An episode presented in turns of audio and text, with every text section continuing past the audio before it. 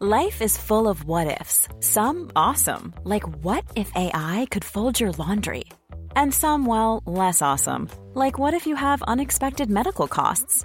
United Healthcare can help get you covered with Health Protector Guard fixed indemnity insurance plans. They supplement your primary plan to help you manage out of pocket costs. No deductibles, no enrollment periods, and especially no more what ifs. Visit uh1.com to find the Health Protector Guard plan for you.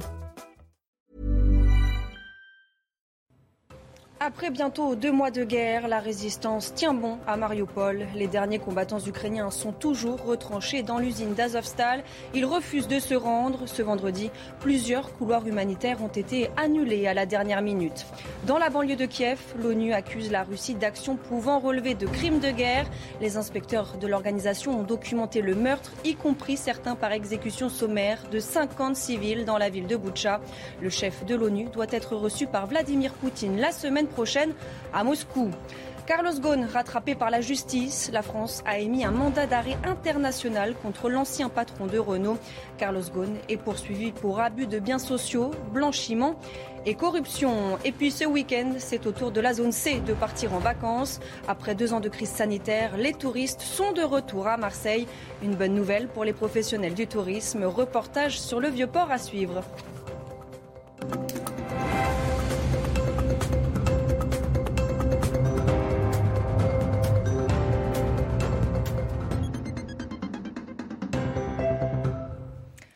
Bonsoir à tous et bienvenue dans votre édition de la nuit. L'actualité est toujours marquée par le conflit en Ukraine. Après près de deux mois de guerre, la situation est de plus en plus critique pour le dernier bastion de la résistance à Mariupol. Ce jeudi, Vladimir Poutine a revendiqué la libération de la ville et ordonné le siège du site industriel d'Azovstal. Plusieurs couloirs humanitaires prévus ce vendredi ont été annulés à la dernière minute. Le point sur la situation avec Clémence Barbier. Une fumée constante s'échappe de l'usine Azovstal. L'une des plus grandes aciéries d'Europe est presque détruite. Pourtant, elle constitue la dernière poche de résistance de Mariupol. Près de 2000 militaires et 1000 civils y sont retranchés, selon les autorités. Aujourd'hui, l'évacuation des civils de Mariupol depuis l'usine Azovstal est impossible, car nous demandons un cessez-le-feu stable. Les soldats russes assiègent l'usine sur ordre de Vladimir Poutine. Une tactique pour forcer les combattants ukrainiens à se rendre, mais l'ultimatum est rejeté. Le déblocage de la ville de Mariupol est possible de plusieurs manières. L'une d'entre elles est une voie militaire. Il est nécessaire de s'y préparer et nous devons être puissants. La prise de Mariupol et de l'usine Azovstal constituerait une victoire pour le chef du Kremlin dont l'armée a accumulé les revers depuis le début de son invasion en Ukraine. Et c'est dans cette usine que les derniers combattants ukrainiens se sont retranchés. Il s'agit du régiment Azov. Ces soldats refusent de déposer les armes. Laura Cambo. Sous ces colonnes de fumée se trouve l'usine Azovstal, dernière poche de résistance ukrainienne à Mariupol. À l'intérieur s'abritent 2000 soldats ukrainiens dont des membres du régiment d'élite Azov. Depuis Kharkiv, au nord du pays, un commandant du bataillon assure que ces hommes résistent toujours. C'est une forteresse où nos combattants se battent face à au moins 10 000 soldats ennemis. S'ils tombent, cette armée de 10 000 hommes remontera vers le nord et aidera à occuper le Donbass. Le bataillon Azov est l'un des derniers remparts pour empêcher que les troupes russes ne se rendent dans le Donbass et se joignent à l'offensive en cours. La Russie fait aussi passer les forces qu'elle veut envoyer dans le Donbass par la région de Kharkiv. Il y a eu une bataille hier, nos forces ont repoussé les Russes et ne les ont pas laissés passer. Ce régiment, décrit comme ultranationaliste par les experts, est composé d'environ 3000 hommes. Ils luttent contre ce qui est, selon eux, un génocide des Ukrainiens. Plus d'une semaine après le naufrage du croiseur Moskva, la Russie reconnaît pour la première fois des pertes humaines. Au moins un marin est mort et 27 autres sont portés disparus. Un bilan certainement sous-estimé selon le général Clermont. Écoutez. À mon avis, c'est pas ça les vrais chiffres, euh, compte tenu de ce qui s'est passé sur ce bâtiment, mais elle est importante parce qu'en fait, euh, euh, Poutine se désavoue, puisqu'il avait dit que tous les marins étaient rentrés au port. Il y avait même eu des mises en scène de marins qui représentaient l'équipage qui était rentré à bon port. La réalité, c'est pas ça. On sait très bien que ce naufrage était terrible, que le bateau a été frappé, qu'il y a un incendie, que les munitions ont explosé, que le bateau a chaviré, qu'une partie de l'équipage est restée dans le bâtiment, qu'il y a sans doute des dizaines de disparus. Ça, c'est la vérité. Je pense qu'il y a quand même de la pression des familles. Euh, les familles veulent savoir ce qui est arrivé aux marins qui ne sont pas rentrés. Et donc, euh, pour qu'on en soit là, c'est qu'il y a beaucoup de marins qui ne sont pas rentrés. L'ONU accuse la Russie de possibles crimes de guerre. Les inspecteurs de l'organisation ont documenté le meurtre, y compris certains par exécution sommaire de 50 civils dans la ville de Boutcha, dans la banlieue de Kiev. L'ONU a également dénoncé des bombardements russes sur des zones peuplées, tuant des habitants et détruisant des hôpitaux et écoles. L'invasion russe, il y a près de deux mois, a plongé l'Ukraine dans une crise humanitaire et des droits de l'homme qui a dévasté la vie des civils dans tout le pays et au-delà. Les forces armées russes ont bombardé de manière indiscriminée des zones peuplées, tuant des civils et détruisant des hôpitaux, des écoles et d'autres infrastructures civiles, autant d'actions pouvant relever des crimes de guerre. Et puis le chef de l'ONU, Antonio Guterres, reçu par Vladimir Poutine la semaine prochaine à Moscou, leur première rencontre depuis le début de la guerre. Les dernières informations depuis Washington avec notre correspondante Elisabeth Guedel. Depuis le début de l'invasion russe en Ukraine, il y a maintenant près de deux mois, l'ONU est vraiment marginalisée du fait même de la division au sein du noyau dur hein, du Conseil de sécurité. Les cinq pays membres permanents qui ont le droit de veto, il y a d'un côté les États-Unis, la France et le Royaume-Uni, et de l'autre la Russie et d'une certaine manière son allié, la Chine. Ça fait des semaines qu'Antonio Guterres tente d'avoir un contact direct aussi bien avec Vladimir Poutine qu'avec Volodymyr Zelensky. Il n'y a eu qu'un seul coup de fil, c'était avec le président ukrainien et ça date de fin février. Depuis, le chef des Nations Unies a affirmé que la Russie violait euh, la charte de l'ONU. Vladimir Poutine ne voulait pas le rencontrer jusqu'à maintenant, puisqu'il accepte ce face-à-face mardi prochain à Moscou. Puis il y aura également une réunion avec le ministre russe des Affaires étrangères, Sergei Lavrov. Antonio Guterres compte évidemment insister sur la crise humanitaire, mais l'ONU vient d'accuser l'armée russe de commettre des actions pouvant, je cite, relever des crimes de guerre en Ukraine et parle du droit humanitaire jeté par-dessus bord. C'est toujours mieux de dialoguer, mais ici, côté américain, il n'y a pas beaucoup d'optimisme d'obtenir quoi que ce soit de ce voyage à Moscou. Au Mali, l'armée française assure avoir filmé des mercenaires russes de Wagner en train d'enterrer des corps près de la base de Gossi, dans le but, selon elle, d'accuser les Français d'avoir laissé un charnier derrière eux. L'état-major français parle d'une manœuvre informationnelle structurée.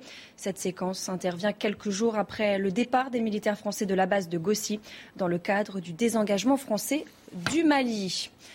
Carlos Ghosn, rattrapé par la justice, la France a émis un mandat d'arrêt international contre l'ancien patron de Renault. Carlos Ghosn est poursuivi pour abus de biens sociaux, blanchiment et corruption. Alors, que signifie ce mandat d'arrêt? Les explications avec Noémie Schulz.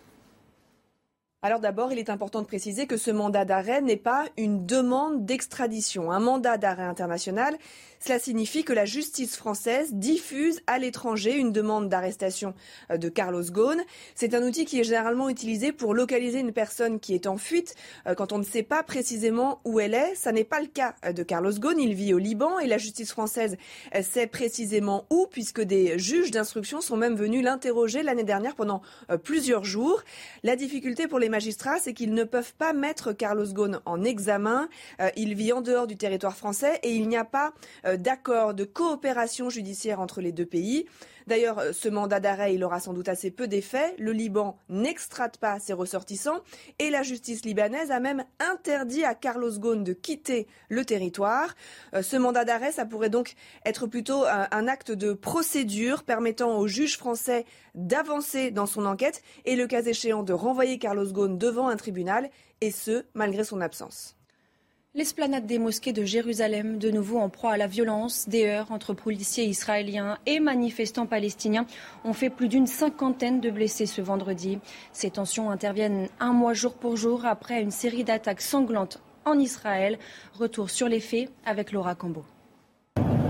Sur ces images, on voit des forces de l'ordre israéliennes pénétrer sur l'esplanade des mosquées à l'aube. Des jeunes Palestiniens lancent des pierres et des fumigènes dans leur direction. la situation dégénère. Selon la police israélienne, des émeutiers masqués ont lancé des pierres en direction du mur des lamentations en contrebas de l'esplanade. Une attaque qu'elle prouve par ses vidéos. Des Palestiniens, eux, affirment que ces policiers les empêchent de se rendre à la mosquée, très visitée en plein ramadan. Depuis vendredi dernier, des centaines de personnes ont été arrêtées à la mosquée Al-Aqsa. Aujourd'hui encore, l'accès à la mosquée a été bloqué et les forces israéliennes sont intervenues sur l'esplanade. Autre source de tension, cette année, Pessar, la Pâque juive, se déroule en même temps que le ramadan et des Israéliens viennent prier sur l'esplanade. Une présence aussi perçue comme une provocation. À la fois lieu sacré de l'islam et du judaïsme, cette zone est régulièrement le lieu d'affrontement. Ces sept derniers jours, plus de 200 personnes, majoritairement des Palestiniens, y ont été blessées. Cette semaine, l'escalade des tensions s'est généralisée partie de la bande de Gaza, une roquette s'est abattue en Israël. En représailles, des frappes israéliennes ont visé l'enclave palestinienne. Et puis, à la suite de ces violences, dans la soirée, deux nouvelles roquettes ont été tirées depuis l'enclave palestinienne de Gaza vers Israël. Coup de théâtre dans l'affaire du 36 quai des Orfèvres. La cour d'assises du Val-de-Marne a acquitté en appel vendredi les deux policiers accusés du viol d'une touriste canadienne en 2014. Trois ans après leur condamnation en première instance à Paris à sept ans de prison, ils ont donc été déclarés innocents et sont ressortis libres du palais de justice de Créteil. Dans la salle d'audience, cet acquittement a été accueilli par les applaudissements des proches des deux accusés, tandis que la plaignante a quitté le tribunal en larmes. Un adolescent de 16 ans poignardé à plusieurs reprises dans son lycée. Ça s'est passé ce vendredi à Chelles, en Seine-et-Marne. La victime se trouve toujours dans un état grave. Retour sur les faits avec Geoffrey Defebvre. À la veille des vacances scolaires, un drame a eu lieu au lycée professionnel Louis Lumière à Chelles, en Seine-et-Marne. À 10h30, un individu est rentré dans le lycée et a poignardé un élève du lycée âgé de 16 ans qui a reçu plusieurs coups de couteau. Le lycéen, blessé au dos et au flanc, a été transporté en urgence à l'hôpital de la Pitié-Salpêtrière à Paris. L'agression s'est déroulée dans le bâtiment d'économie-gestion. L'agresseur extérieur au lycée est toujours en fuite. Dans un communiqué, le parquet de Meaux a indiqué ouvrir une enquête pour tentative d'assassinat. Choqué, une enseignante réagit. Ça me met en colère euh, parce que euh, ça ne devrait pas exister dans un établissement scolaire, ce genre d'agression. On est là pour euh, apprendre euh, des connaissances, des compétences aux élèves et former de futurs citoyens, pas pour euh, pouvoir assister à ce genre de choses et pas pour que eux puissent vivre ce genre de choses. Ils doivent être en sécurité à l'intérieur de leur établissement. Le rectorat de Créteil a indiqué avoir mobilisé des équipes mobiles de sécurité et ouvert une cellule d'écoute pour les membres de l'établissement.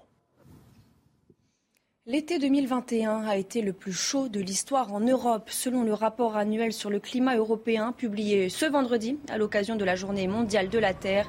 La planète s'est réchauffée d'au moins un degré depuis l'ère pré-industrielle et l'Europe n'a pas été épargnée. On voit tout ça avec ce sujet signé Sandra Chiombo.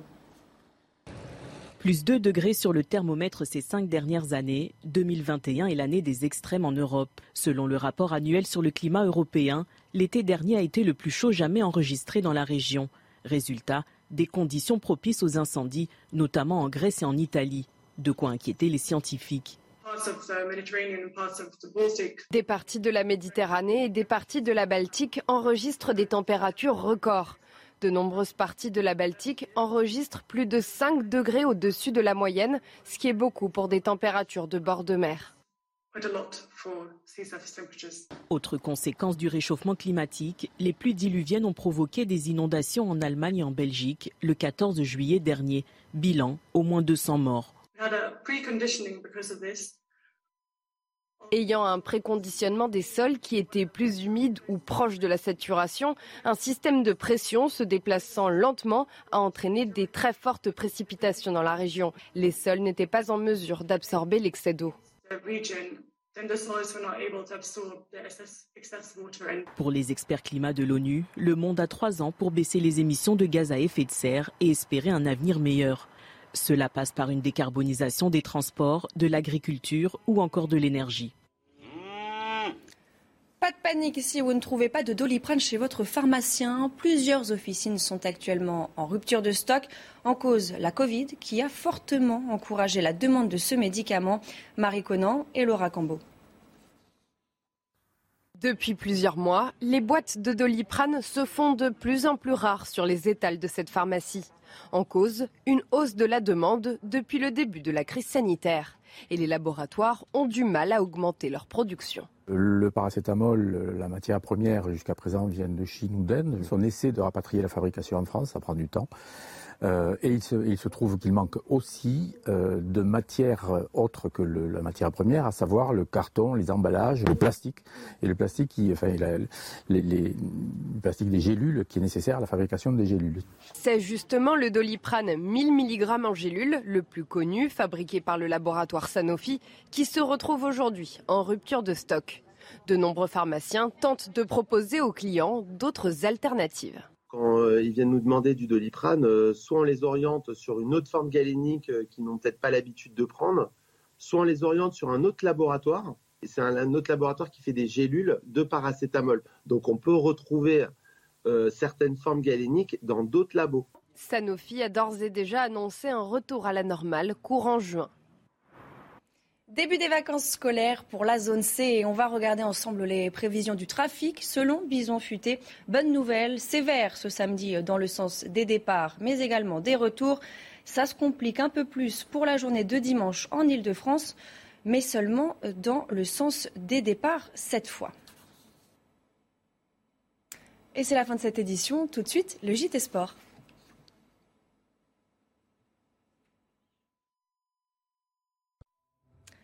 Et on commence ce journal des sports avec de la Formule 1 et le GP d'Émilie-Romagne. Des qualifications avec beaucoup de drapeaux rouges et des sorties de piste. C'est finalement le pilote Red Bull Max Verstappen qui a été le plus rapide devant Charles Leclerc.